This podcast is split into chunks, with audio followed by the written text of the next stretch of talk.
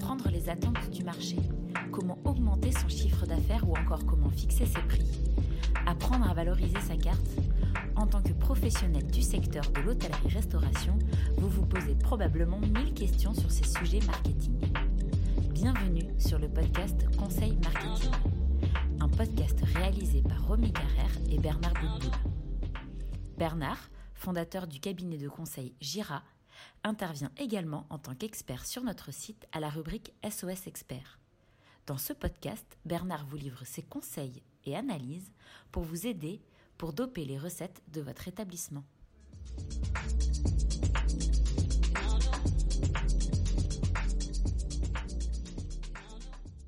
Bonjour Bernard, on se retrouve aujourd'hui pour un nouveau podcast dans le cadre de notre série des conseils marketing. Je voulais aujourd'hui que nous euh, reparlions de l'expérience client. Avant que le mot euh, digitalisation euh, fasse partie de toutes les conversations, c'était le mot expérience client qui en faisait partie et qui prenait la première place. À l'heure d'une importante pénurie de main-d'œuvre, cet ancien mot à la mode me semble du coup quand même important et intéressant à remettre un petit peu sur le devant de la scène. Comment aujourd'hui est-ce qu'on fait pour créer de l'expérience client avec cette nouvelle contrainte quand même de toujours moins de personnel. Est-ce que l'expérience client se vit nécessairement à travers un élément précis et notamment euh, à travers le personnel ou est-ce que c'est plutôt une compilation de différents éléments? Voilà, comment aujourd'hui s'en sortir pour créer de l'expérience client? Alors, l'expérience est une alchimie euh, très complexe. Quoique, euh, chez Zira, nous accompagnons nos clients en leur expliquant que l'expérience client, elle repose sur, un, sur une expérience, comment je pourrais dire, tridimensionnelle simultanée. En français, ça veut dire quoi? Les trois dimensions de l'expérience attendues par les clients, c'est le lieu dans lequel on le fait manger. Il faut qu'il se passe quelque chose visuellement. Deux, l'assiette. Non pas au niveau de sa qualité, parce que c'est un prérequis, mais surtout euh, au niveau de son contenant. Il faut que l'assiette soit surprenante. C'est peut-être un, matériau particulier, une couleur différente, une forme, mais aussi le dressage. Et tout ça va aboutir à ce qu'on appelle une assiette Instagrammable. Et c'est ça aussi l'expérience. Et puis la troisième dimension de l'expérience, et tu l'as mentionné, et c'est celle qui pose un problème aujourd'hui, c'est je veux vivre une expérience avec le personnel avec mon contact avec le personnel, avec l'équipe qui va être à mon service pendant toutes les séquences euh, où vont se dérouler mon repas. Parce que il faut quand même avouer quelque chose, c'est que dans tous les commerces, il y a deux séquences. Je rentre dans une boulangerie, je veux ça, je paye. Deux séquences. Deux séquences. Je vais dans une pharmacie, je veux ça, je paye. Il y a deux séquences. Dans la restauration, c'est le seul commerce où il y a dix séquences entre l'accueil, le placement, la prise de commande, l'arrivée de la prestation alimentaire. Je ne vais pas tous tous les citer. Il y a dix séquences jusqu'au moment du départ du client. Donc c'est une alchimie complexe qui repose sur ces trois dimensions que je viens de citer euh, précédemment.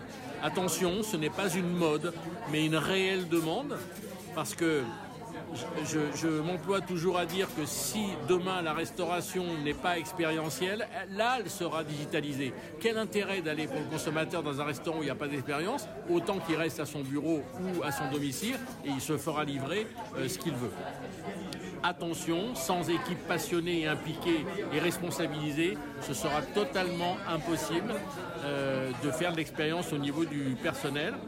Mais comment y arriver?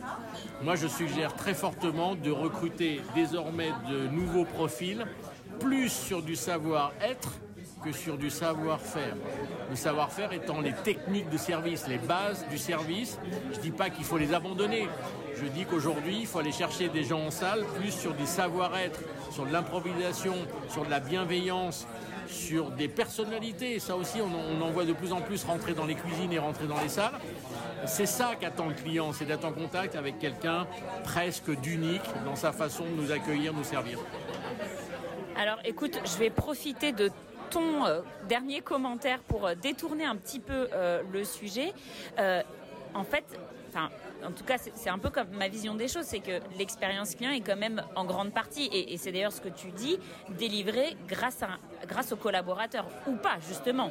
Et alors, est-ce qu'il ne faut pas donc s'attacher à créer une collaboration épanouie, enfin à, avoir un collaborateur épanoui Est-ce que c'est pas d'abord et avant tout finalement ton expérience collaborateur que tu dois choyer, vérifier son engagement, sa motivation, le fait qu'il soit heureux dans son travail, qu'il puisse exprimer son potentiel, tu en as parlé, qui traduira ensuite une bonne expérience client?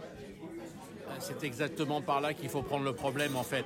Je vais te dire, euh, aujourd'hui on parle souvent de satisfaction et de fidélisation des clients. Il va falloir aussi qu'on se mette à parler de satisfaction et de fidélisation de ses employés avec la pénurie de personnel qui est grandissante.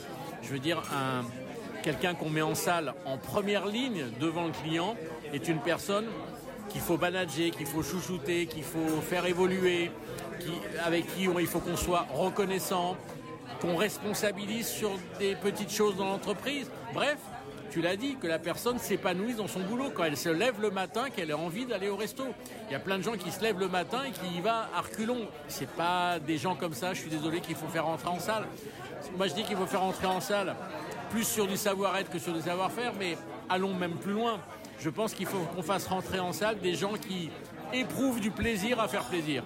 Alors ça, ça se trouve pas à tous les coins de rue, mais ça devrait être des critères de recrutement maintenant beaucoup plus que quelqu'un qui a un CV ayant travaillé dans plein de maisons euh, célèbres. Ça ne dit absolument rien sur sa bienveillance et sur son service. Eh bien, écoute, je te remercie beaucoup euh, pour ton analyse euh, sur l'expérience client. Si on doit euh, résumer cet échange autour de l'expérience client, ce n'est pas un mot à la mode pour toi. Il faut véritablement créer de l'expérience et cette expérience aujourd'hui va indéniablement passer par le personnel. Merci beaucoup pour cet échange et je te dis à très bientôt pour un nouveau podcast. Merci Romy, à bientôt.